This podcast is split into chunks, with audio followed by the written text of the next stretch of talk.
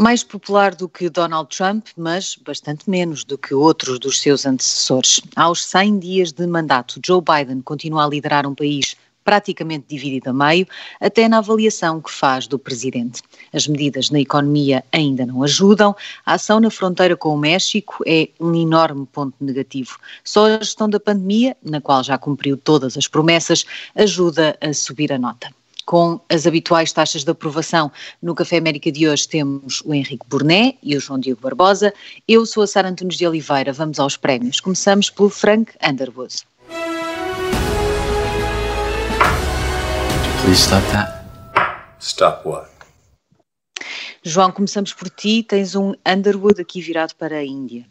Sim, porque a Índia tornou-se o centro da, da pandemia e, e, sendo um país vasto em território e em população, eh, isso teve um significado impressionante em números eh, que são assombrosos e, e, em recordes quebrados, recordes negativos quebrados, e até imagens e relatos que nós vemos eh, e que são terríveis e que mostram uma situação incontrolável. No meio desse, desse pandemónio começaram a levantar-se vozes que pediam o auxílio americano, eh, sobretudo em relação à, à vacinação, porque no âmbito da, da, da, sua política de condicionamento industrial, os Estados Unidos eh, tinham proibido a exportação dos materiais necessários à, à, produção de vacinas que os indianos passaram a ter mais urgência em fabricar. E, e, esse assunto foi crescendo porque durante uns dias vários níveis e vários responsáveis da administração Biden iam recusando uh, conceder uma ajuda especial, mesmo depois de terem acontecido alguns contactos com o governo indiano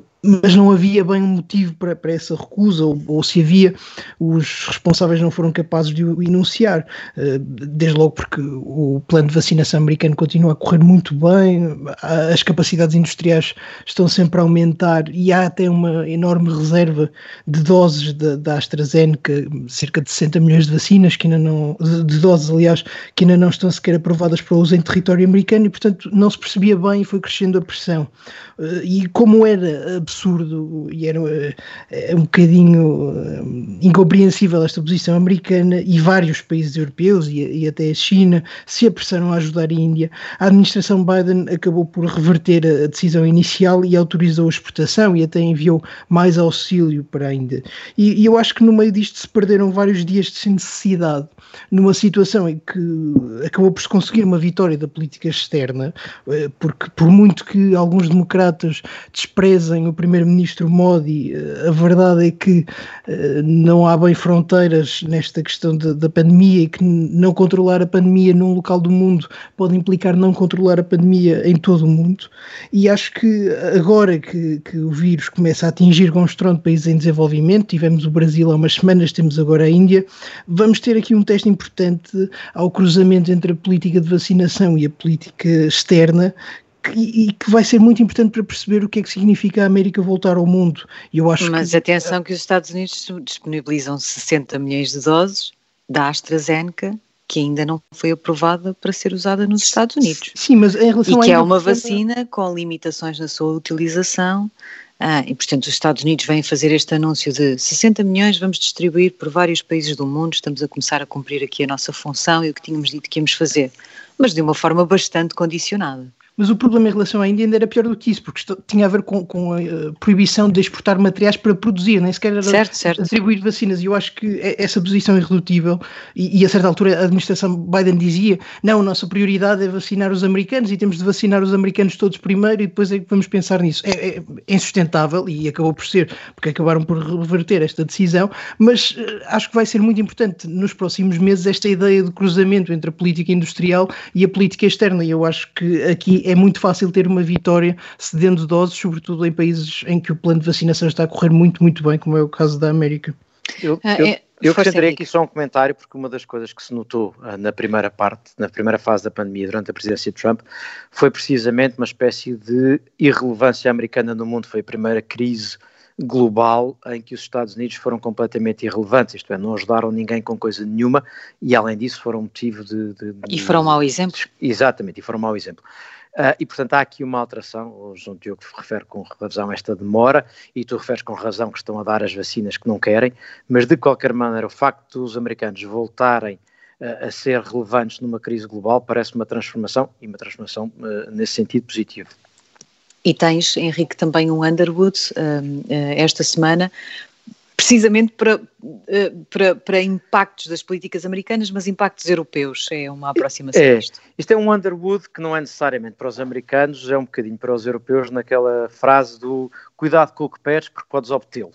Uh, porque os europeus com frequência querem coisas dos Estados Unidos, querem que os Estados Unidos não ocupem tanto espaço na política global, querem que uh, sejam menos interventivos, querem que cumpram uma quantidade de objetivos, bom, e de vez em quando os americanos fazem e depois podem colocar os europeus em problemas ou não. E eu aqui queria só chamar a atenção para três pontos que acho que são impactos diretos na Europa e, e que vêm desta alteração de políticas por causa do Presidente Biden. Primeiro é esta saída do Afeganistão, enfim, já estava prometida também por Trump, mas só para chamar a atenção aqui de um aspecto, é que o impacto na Europa pode ser significativo. Uh, o, o, os afegãos foram o segundo maior grupo de refugiados a chegar à Europa no ano de 2020 a pedir asilo. Uh, e, portanto, se a saída dos americanos implicar um aumento das tensões internas, este número pode aumentar e, portanto, o resultado da saída americana do Afeganistão pode ser direto nas fronteiras da Europa. E, portanto, primeira questão que eu acho que nós temos que perceber. O segundo é, a Europa andava aqui a discutir internamente como é que havia de fazer a propósito de imposto ou não imposto sobre as grandes companhias, etc. Bom, e os Estados Unidos vieram, por um lado, dar um passo em frente ao decidir promover uma proposta junto ao CDE, mas, por outro lado, também travar parte da, da, da, versão mais gravosa, na perspectiva pelo menos de alguns dos países que, são, que, que usam a competitividade fiscal, e portanto no fundo veio quase dirimir essa questão ao apresentar uma proposta que é mais suave e a nível da OCDE. Uh, e depois há aqui uh, outro aspecto que é na questão do clima, eu julgo que é interessante pensar há, há duas perspectivas da, da, das questões do clima na, na, na, ótica da União Europeia. Uma é, obviamente, combater as alterações climáticas, etc., mas a outra é a ideia de que, ao acelerar, ao sermos os primeiros a fazê-lo, podemos ter vantagem económica. Bom, esta cimeira uh, do clima que o Presidente Biden lançou e as políticas internas sobre clima, o regresso dos Estados Unidos à agenda do clima, pode também querer dizer que os Estados Unidos vão entrar na, parte, na, na, dimensão económica da economia verde. E aí eh, esta vantagem que a Europa pretendia ter pode, pode, uh, pode se perder. Última nota só, por causa dos impactos uh, na Europa. Nós tradicionalmente conhecíamos alguma divisão dentro da Europa entre os países mais pró-americanos e menos pró-americanos. Uh, e neste momento eu julgo que pode haver um risco nos próximos tempos. O tema da China, da Rússia tem sido sinal disso de agravar dessa divisão, com duas alterações significativas. Uma, a saída do Reino Unido, que tradicionalmente fazia parte dos pró-americanos, como é evidente, e a alteração na Alemanha, que hoje em dia, em muitos temas de política externa, se aproxima de França, que era normalmente o campeão do algum anti-americanismo europeu. E, portanto, isto para dizer, há uh, alterações na política americana em curso e elas estão a ter impacto aqui, apesar da nossa vontade. E apesar também das nossas, ou aproveitando também as nossas próprias uh, mudanças uh, dentro da Europa. Vamos aos donuts desta semana.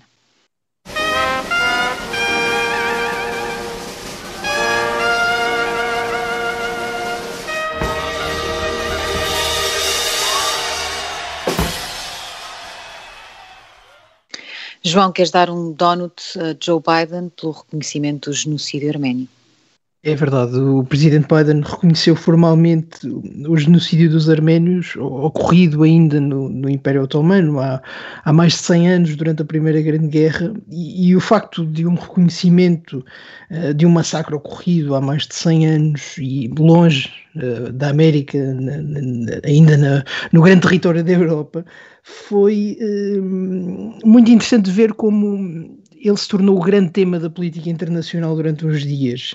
E isso foi porque a Turquia, ao longo de, dos anos, investiu imenso na, na, na, nesta ideia de neutralidade americana e investiu desde lobby até à produção uh, cultural e académica sobre o tema. E, e na Turquia a questão até é não só importante, como quase unanimemente uh, tida como não sendo uh, um massacre, não sendo um genocídio, sendo um conflito, uma, uma revolta que foi suprimida pelo Império.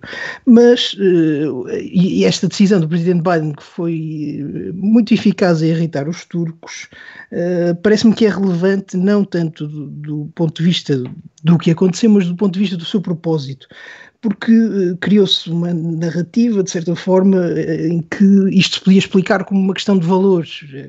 Eh, o reconhecimento teria acontecido porque era, coisa, era a coisa certa a fazer e porque esta administração é fundamentalmente bem intencionada.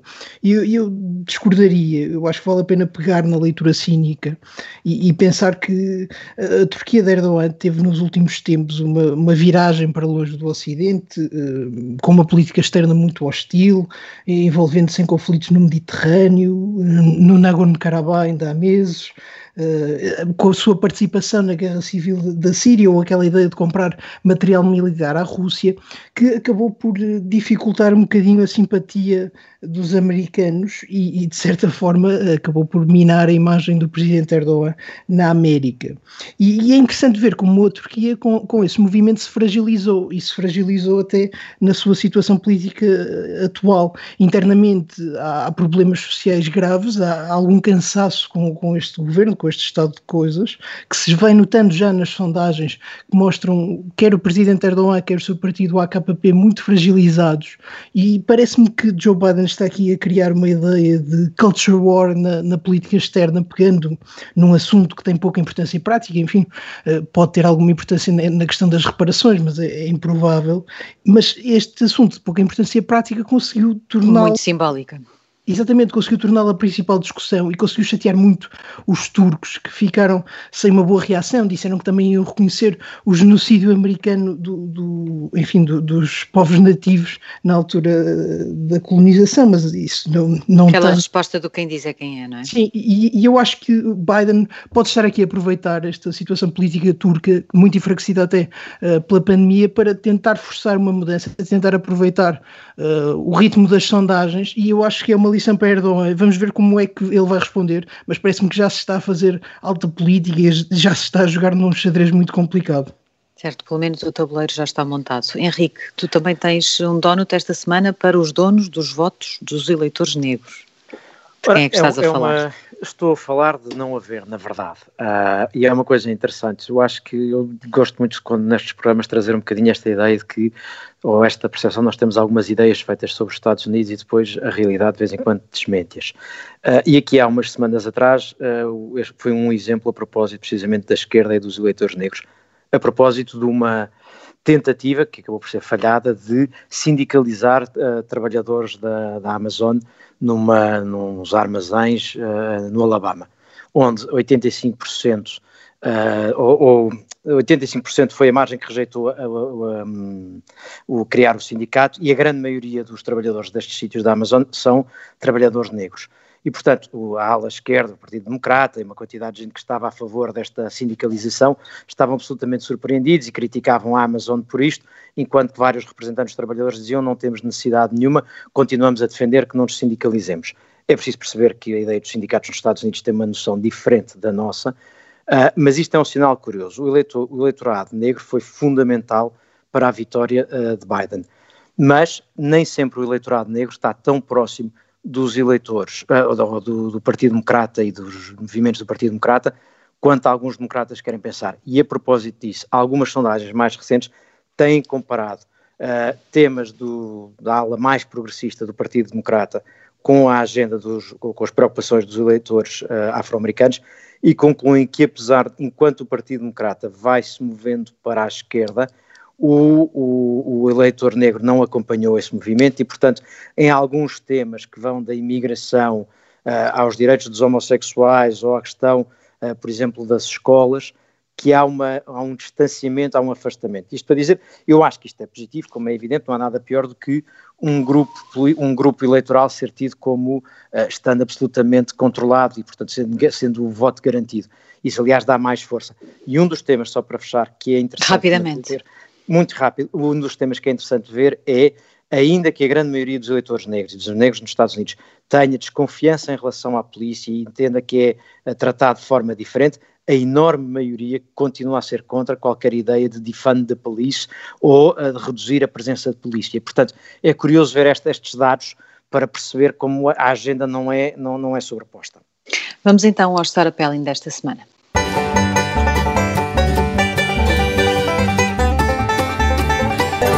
Sinto que tenho aqui a função de equilibrar o nível de chalupice destes episódios.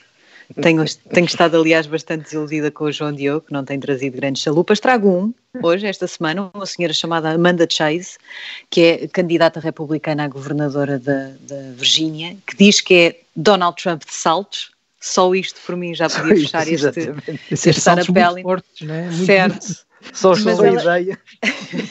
ela no encontro com republicanos disse que, e pegando aí na ideia do defund the police e sobre essa, esse debate, uh, disse que a condenação de Derek Chauvin, o, o polícia que matou uh, George Floyd, deixou-a enojada e que todos deviam sentir-se assim, enojados e estar preocupados com uma eventual debandada na polícia, porque esta condenação prova que o sistema de justiça não protege os seus agentes da polícia. Diria eu que não protege nestes casos, ainda bem, Uh, esta senhora, esta declaração podia ser um Underwood, mas é um nível de chalupice, aquela depois juntou também várias teorias negacionistas e, e também, de novo, uh, a defesa de que Donald Trump foi roubado e que as eleições foram uma fraude, e portanto fica aqui para equilibrar o nível de chalupice que ainda existe e existe em pessoas que são candidatas a altos cargos. Vai ter que ser muito rápido, já só, só temos dois só minutos para terminar. O nível de chalupice de, de, governadores e candidatos a governadores, Caitlyn Jenner, uh, fala-se de Matthew McConaughey, vão ser tempos muito divertidos ao nível de personagens candidatas a coisas na América. Tempos quando ideais deixarem, para termos um... os americanos deixarem de ter candidatos chalupas, isto vai ser uma tristeza, não acredito que Meus caros, são tempos ideais para termos um programa chamado Café América. Uh, Henrique, uh, tens um minuto para também falar aqui de uma guerra nuclear que quase foi, mas depois não deu. Bom, ra rapidamente foi o resultado às vezes das redes sociais e das citações que se criam. Uh, uh, o US Stratcom, que basicamente é uma agência dos Estados americana que faz análise estratégica e que discute, entre outras coisas, orçamentos militares, a caminho de uma, audiência, uma audição uh, no Congresso exatamente sobre, para preparar o, o orçamento do 2021, o período orçamental americano é diferente do nosso, preparou, fez sair um tweet com uma das opiniões que eles iam apresentar lá e que, para quê? Obviamente porque querem o reforço do investimento militar. E que, que dizia basicamente isto. Uh, temos que pensar que uh, os tempos são incertos e alguns dos nossos adversários podem, em algumas ocasiões, podem chegar à conclusão que a melhor opção é recorrer a um ataque nuclear se não tiver mais nenhuma outra escolha. Bom, como as pessoas não perceberam que isto eram eles a tentar convencer o senador, o, o Congresso a dar-lhes mais dinheiro, houve quem entrasse em pânico a achar que uma agência americana estava a anunciar que os inimigos se preparavam para ataques nucleares. É um bocadinho disparatado. Também não sei se é assim uma coisa idealmente para fazer no Twitter, não é? É, talvez não. Digo eu. Termina aqui a primeira parte do Café América. Vamos às notícias, nós voltamos já a seguir.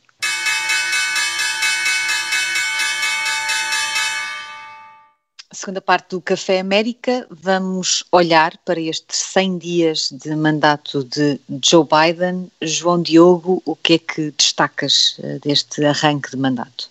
A ideia de que a América está de volta, não é? Pelo menos foi o que no, nos prometeram. Já começamos a ficar um bocadinho fartos de ouvir essa frase. é mesmo para cansar. Eu, e, eu acho que isso não, não, aconteceu realmente. Acho que até se criou ou solidificou a ideia de que a América já não volta, já não pode voltar porque o mundo é diferente. Um, regressou. Eu, eu acho que a, a grande vitória do presidente Biden, aliás, no sentido da América voltar, foi mesmo o regresso do silêncio, porque temos uma presidência mais ou menos normal, o, o, que faz com que a política agora ocupe o seu lugar habitual em vez de ocupar tudo o que existe e de, de, de, roubar espaço a tudo na, na, na sociedade. Aliás, até houve tempo para olhar para os Oscars e coisas assim, que era uma, uma, uma, uma, coisa que já não se fazia há vários anos, talvez desde 2016. Eu acho que só isso é uma enorme conquista que os americanos devem a esta presidência. Mas eu acho que as sondagens eh, mostram um bocadinho dos problemas eh, estruturais do, do presidente Biden e do, de um qualquer presidente americano, porque as sondagens eh, atualmente não são más apenas na medida em que são melhores do que as de Trump, porque de resto Joe Biden é um dos mais impopulares presidentes desde que há estimativas, e isso não se consegue entender, porque Biden conseguiu fugir de, de escândalos, conseguiu um, avançar com ideias muito populares, beneficiou de uma economia a recuperar, de um plano de vacinação que estava preparado para correr muito bem e, portanto, eu acho que isso só pode ser um sintoma da polarização, porque Joe Biden é difícil de testar Joe Biden, é um, é um homem simpático, tem uma cara simpática e tem ideias até bastante simpáticas, e, e eu acho que enquanto essa polarização não se atenuar, e não será trabalho para quatro anos, muito, prova muito provavelmente, vai ser difícil uh, ter uma, uma, democracia saudável, ter um sistema que funcione. E, e, e apesar de tudo. Mas essa eu... é uma das grandes promessas que Joe Biden fez, e logo ali no discurso. É só um homem, como se costuma dizer. É? mas mas o, a narrativa mais interessante, se calhar, é mesmo aquela de, de haver um presidente contra a estagnação. Um presidente que, enfim, esta ideia dos 100 dias eh, nasce de Roosevelt, que decidiu amaldiçoar os seus sucessores e obrigá-los a trabalhar em 100 dias, que é um prazo muito curto. Mas nestes 100 dias de Biden, ainda que não tenha sido, eu, eu discordo muito dessa ideia de que Biden seja o, o novo Roosevelt, uh, foram dias até de, de alguma, algum entusiasmo de, de, novas ideias, de tentar usar o poder, e isso não aconteceu com a presidência anterior, mas tentar usar o poder para realmente avançar ideias e avançar políticas. Mas eu acho que hum, se é interessante ver isso, se é interessante ver que agora há. Mais ou menos, João Diogo, se bem te lembras, naquelas primeiras semanas até falámos aqui de que Joe Biden decretava imenso ir ao Senado ou ir ao Congresso para fazer aprovar propostas, é que não. Sim, mas eh, eh, esse movimento é normal, não é? Todos os presidentes, como o presidente anterior. Mais normal para decretou, uns que para outros. Não, mas como, como, o presidente anterior decreta muito, o presidente a seguir tem de vir derrubar tudo o que ele tinha feito, depois o presidente seguinte. E há aqui um efeito dominó que é muito interessante, mas não é o mais importante. De acordo, mas Joe Biden é o presidente que disse que ia acabar com essa polarização e com a ideia de opostos e de extremos e afins. E quando chega, é, o... procura pouco consenso. Mas é, é, curioso aqui, Sara, eu estava a olhar para os resultados das sondagens e há uma coisa que eu acho que é interessante no, no, nos, nos, em quem aprova e quem desaprova o Presidente Biden. O, o, João Diogo diz, e com razão, os resultados dele são bons, mas não são fantásticos. Bush, George W. Bush, tinha melhores ao fim de 100 dias. Uh, para as pessoas que costumam imaginar que Bush era um péssimo presidente e tal, percebe-se aqui a diferença. Mas é curioso onde é que ele tem maior apoio nos Estados Unidos. É na questão do coronavírus, é na questão em que está a lidar a economia e, apesar de tudo, ainda na, de unir o país, onde mais de 50% acham que ele está a, a conseguir. Depois, a partir daí, nas questões de relações raciais, nos impostos, nas relações com a China, na questão das armas ou na imigração e na segurança das, das fronteiras, começa a perder, e a partir dessa altura, no caso da imigração e da segurança das fronteiras ou nas armas, está há mesmo mais quem desaprova, ou mesmo na China, quem desaprova do que quem aprova. De qualquer maneira, e portanto, eu acho que onde, onde há aprovação, coronavírus, economia e unir o país, eu acho que se nota aqui alguma diferença. Não são 100 dias absolutamente transformadores, mas há algumas diferenças. Agora, eu, há uma ideia que eu tenho insistido muito, que é a diferença entre normalidade e unanimidade. Uma coisa é termos um presidente e uma presidência normal, outra coisa é termos unanimidade, ou seja, o regresso à normalidade significa voltar a haver confronto entre ambas as partes mas não ser uma coisa completamente inconciliável e eh, loucos de um lado, loucos furiosos de um outro e, e loucos furiosos eventualmente do outro ou não. Aqui temos uma normalidade, isto é, há, há tensão, há conflito entre ambas as partes, há de facto, de resto, ao longo dos tempos, uma tendência para polarização e ela não desapareceu completamente, mas apesar de tudo há maior dose de normalidade. Embora eu acho que, uh, obviamente, nos, nos democratas há alguns mais à esquerda do Partido Democrata gostavam de, ver esta é a nossa vez e, portanto, pôr em prática coisas que não têm estado a acontecer, e os republicanos ainda, está, ainda têm uma grande base e uma importante uh, parte dos republicanos que estão muito ainda na era Trump e, portanto, estão a discutir entre Trump e Biden e não entre, enfim, o que quer que seja o pós-Trump e Biden. Mas este é, é, um dos primeiros pontos, pontos internos. A outra nota uh, que me parece interessante. Há um artigo uh, nestes dias numa revista americana que uh, falava basicamente que a grande estratégia do Biden é ser maçador. Ou seja, ele não entusiasma, não é só ele ser simpático, outros presidentes eram muito simpáticos, mas ele é sobretudo maçador.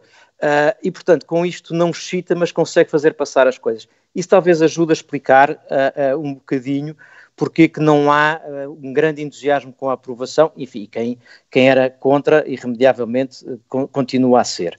Uh, e, portanto, eu acho que, que estes aspectos são importantes. Uma nota só antes de, de devolver, eu, há um aspecto em que, em que, estou em desacordo com o João Diogo, que é na história do regresso da América. Eu acho que ninguém poderia sensatamente esperar que o regresso da América fosse o regresso aos anos 90, ao início do século Quando se fala do regresso da América, é o facto de a América voltar a dialogar com os seus aliados e os aliados voltarem a ver na América um parceiro e um líder. Uh, e, por exemplo, aquilo que eu dizia há pouco, quando falávamos há pouco das vacinas, parece-me que é relevante, ou seja, esta América tem uma relação com o resto do mundo que me parece substancialmente diferente da relação que a América Trump tinha, sem prejuízo da agenda não ser substancialmente diferente. Mas há aqui um regresso, eu acho que nesse sentido temos um regresso da América. Mas uh, aproveitava para pregar aí, Henrique, se reparares, a, a, o instinto desta presidência foi também fazer o mesmo que o Trump podia ter feito e dizer não, a prioridade é vacinar os americanos, é produzir vacinas para os americanos. E eu acho que eh, é uma espécie de, de vício que vai ser difícil de tirar e que se vê noutras coisas e que se viu, por exemplo, na questão do Irão, em que Biden demorou mais tempo do que esperado uh, para voltar às conversações, que de certa forma se vê no clima, porque há quem duvide. Um, dos compromissos, da capacidade para cumprir o que foi prometido, mas eu acho que em relação ao, ao ponto interno, voltando um bocadinho à, à discussão anterior, a imigração é de facto um problema, eu acho que pode ser o grande problema deste ano, porque o Presidente Biden tem uma posição insustentável, que é mais ou menos apareçam aqui na fronteira e nós depois vemos o que é que podemos fazer convosco, e isso só pode gerar problemas e problemas logísticos graves. Mas eu acho que o grande, o, grande, a grande medida, se calhar, um, do sucesso desta presidência vai ser a capacidade de segurar a sua esquerda e segurar a sua direita, que foi o que o Biden, uh, para o bem e para o mal, conseguiu fazer nestes primeiros 100 dias, e se calhar não muito pela sua responsabilidade, se calhar mais por uma questão de contexto. Quando, uh, e provavelmente mais perto de um ciclo eleitoral, as suas franjas eh, decidirem voltar a tomar o espaço público, vai ser muito difícil eh, manter a ideia de um presidente maçador, de um presidente que consegue ser simpático. E, portanto, enquanto muito depender eh, das ações de outros, ou seja, enquanto Biden, para o seu sucesso, precisar que outros fiquem quietos e que outros não roubem o espaço mediático, esta presidência vai estar sempre, sempre, sempre em risco e vai estar sempre muito perto de cometer um grande erro. Mesmo na questão da imigração, já houve alguma, algum barulho à esquerda. Na questão de, da Índia, estivemos muito perto disso e eu acho que Biden está sempre ali a caminhar uh, em terrenos muito complicados e não vai ser fácil, não vai ser nada fácil, até tendo em conta que já há eleições intercalares no próximo ano, segurar um, um sistema, mais do que um país, um sistema político que está tão dividido e está tão quebrado uh, nos seus termos mais estruturais. Mas é justo dizer que na questão da imigração, por exemplo, ou que a questão da imigração, por exemplo, ficou um bocadinho mais para baixo na lista de prioridades de Joe Biden? Eu, eu acho que ficou para baixo no sentido em que não há ainda uma política. Hum, é muito difícil ter uma mensagem, porque Joe Biden tem de parecer diferente de Trump e ao mesmo tempo não pode ser diferente de Trump, porque em termos práticos é impossível, não, não há recursos, não há capacidade no terreno para uh, assimilar tanta gente. E portanto, eu, eu acho que aí está, está uma crise à espera de acontecer, e, e, é muito provável que qualquer coisa exploda ali, que seja muito complicado resolver, sobretudo se a certa altura a América se conseguir sair da pandemia e houver maior facilidade, ou se se, se acreditar uh, na fronteira que é mais fácil cruzar eu acho que pode haver ali um, um, acumular de gente que não, não vai ser bem tratada e que depois a esquerda vai reclamar. Vimos aquela questão de, de, do número de refugiados que a administração estava disposta a aceitar e a primeiro, o primeiro instinto foi também dizer não, não vamos aceitar mais ninguém do que aceitou o presidente Trump. Depois houve um grande barulho à esquerda e, e disseram, bom, se calhar vamos pensar nisto e vamos dar outro número daqui a uns tempos e há sempre esta ideia de venham, mas ao mesmo tempo nós não podemos deixar-vos entrar e isto isto é insustentável. Eu, eu acho que fazendo aqui uma distinção de novo, interno-externo, eu diria, uh, algumas das coisas que Biden fez desde que tomou posse, se tivessem sido feitas por Trump, provavelmente estaríamos todos uh, horrorizados, isto é, o tom usado com certo. Putin, o aumento da, da, da, escalada na relação com a China, uh, mesmo esta tensão com a Turquia, que é uma coisa que é complicada, porque à falta de Turquia naquela região podemos ter outros sarilhos. Uh, e essas três sido... coisas seguidas. Exatamente, e estas três coisas seguidas. Mas, por outro lado, o facto de uh, a, primeira, a primeira pessoa com quem ele se encontrou, uh, políticos exteriores, ter sido uh, o Japão e agora a primeira deslocação exterior ser a União Europeia, é um sinal, apesar de tudo, são duas coisas que Trump dificilmente faria. E, portanto, há aqui uma diferença no tom Eu acho que o que se nota é uma diferença no tom. Na questão do clima, eu acho que há de facto uma alteração e vai dar guerra interna, mas há uma alteração na política. Não sei que, enfim, Clinton também quis ir mais longe do que aquilo depois acabou por ir, há uma resistência interna. Onde, onde é evidente que se mantêm as divergências é naquilo que é ideológico e, portanto, quando se entra para as questões das relações raciais, uh, dos impostos, ou a questão das armas, ou esta da fronteira, aí a dimensão ideológica ganha relevância e, e já não é o que os mídias dizem, começa-se a afastar muito do que, que pensa o americano médio. E aqui há uma divergência muito grande. Uh, e esta da, das fronteiras é, é, para mim é bastante sintomática, porque é aquela em que uh, a administração Biden quer dizer coisas simpáticas que fiquem bem na comunicação social, uh, as fronteiras são o que são e, a, e, a, pressão interna é, é, o que é. Portanto, como o João Diogo dizia há pouco, quer dizer, esta imagem do venho depois logo se vê, criou sinceros problemas. E aí a, a percentagem de quem acha que ele está a fazer bem é muito baixa.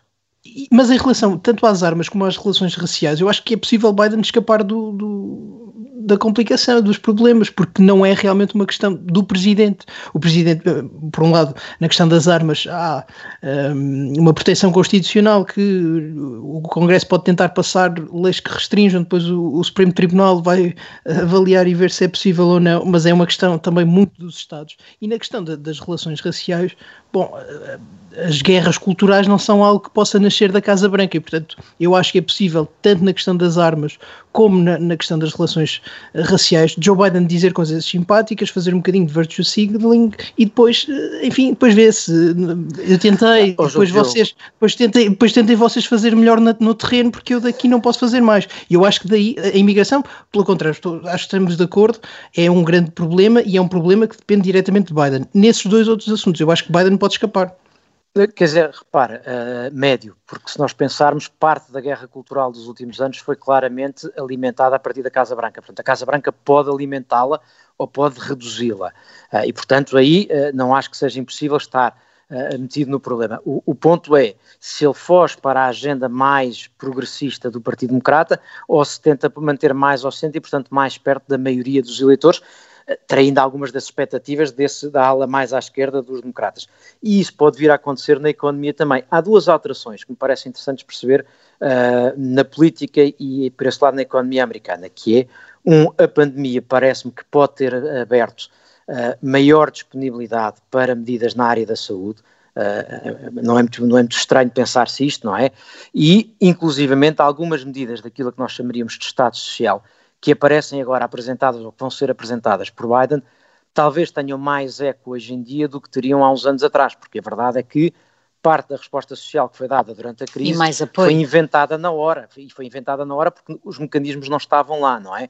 E pode haver aqui algum apoio. Agora, há uma coisa, assim que começa a dizer que um dos caminhos é aumentar impostos, a resistência nos Estados Unidos é muito maior do que a resistência na Europa. Uh, e, portanto, Quer dizer, o que eu diria com isto, só para, só para tentar aqui concluir, eu acho que não há, obviamente, uma expectativa de uma presidência que seja incólume e o país não deixou de estar polarizado de um dia para o outro. Há duas ou três coisas que se notam. Primeiro, uma presidência que tenta, que desinsuflou a, a conflitualidade, uma presidência que procurou fazer uh, amigos no estrangeiro e que tem uma agenda que, apesar de tudo, não está tomada de assalto pela ala radical dos democratas. Isto dito, eh, não deixa de ser uma presidência democrata que vai ter conflitualidade com os republicanos eu, eu diria, se calhar também eh, aqui para, para, para, aumentar a discussão, eu acho que os planos de aumento de impostos que Biden apresentou não são impopulares, porque não são.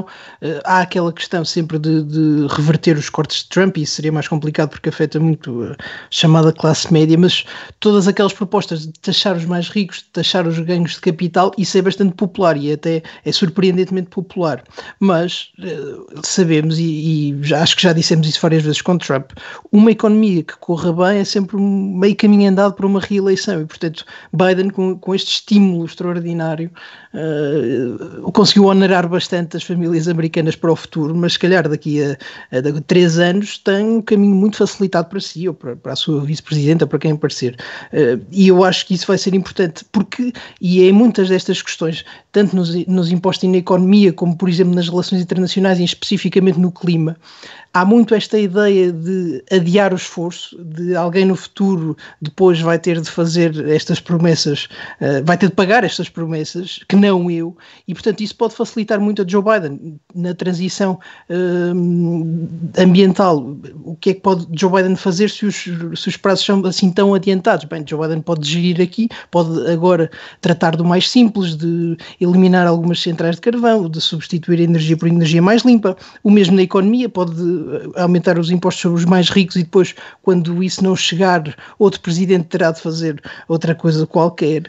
E eu acho que é muito é isso. Que... Saber, é, nós, é não, nós não nos podemos esquecer é que ele não tem propriamente caminho livre no Congresso para fazer isso tudo como se nada fosse, não é? Até o próximo ano tem, e, e é sempre muito essa. Uh, essa mais ou menos, mais ou menos. Uh, isto não tem sido trigo limpo farinha amparo para, para aprovar as coisas no, no Congresso até entre democratas. Uh, e nomeadamente este último pacote de estímulo, este enorme, gigantesco pacote de estímulo, há ali muitas áreas, sobretudo nas áreas em que, num plano de infraestruturas, estão apoios sociais, em que Joe Biden vai ter de negociar e negociar muito. Mas o, o, plano de infraestruturas também era o plano que chamava infraestruturas a tudo. Aquilo é claramente certo. uma ideia de lançar uma proposta muito arriscada, porque depois com a negociação o que ficar já é muito bom. E eu acho, mas eu acho que esta ideia de adiar o esforço e dar agora o benefício vai ser muito, muito, muito interessante e vai ter bons resultados eleitorais para Joe Biden. O, o problema passa, parece-me, por perceber precisamente quando é que o impacto do lado dos impostos surge. Uh, e de facto, uma das coisas que era uh, o alterar os, os tax cuts do, do Trump, pelo menos por enquanto, ainda não aconteceu.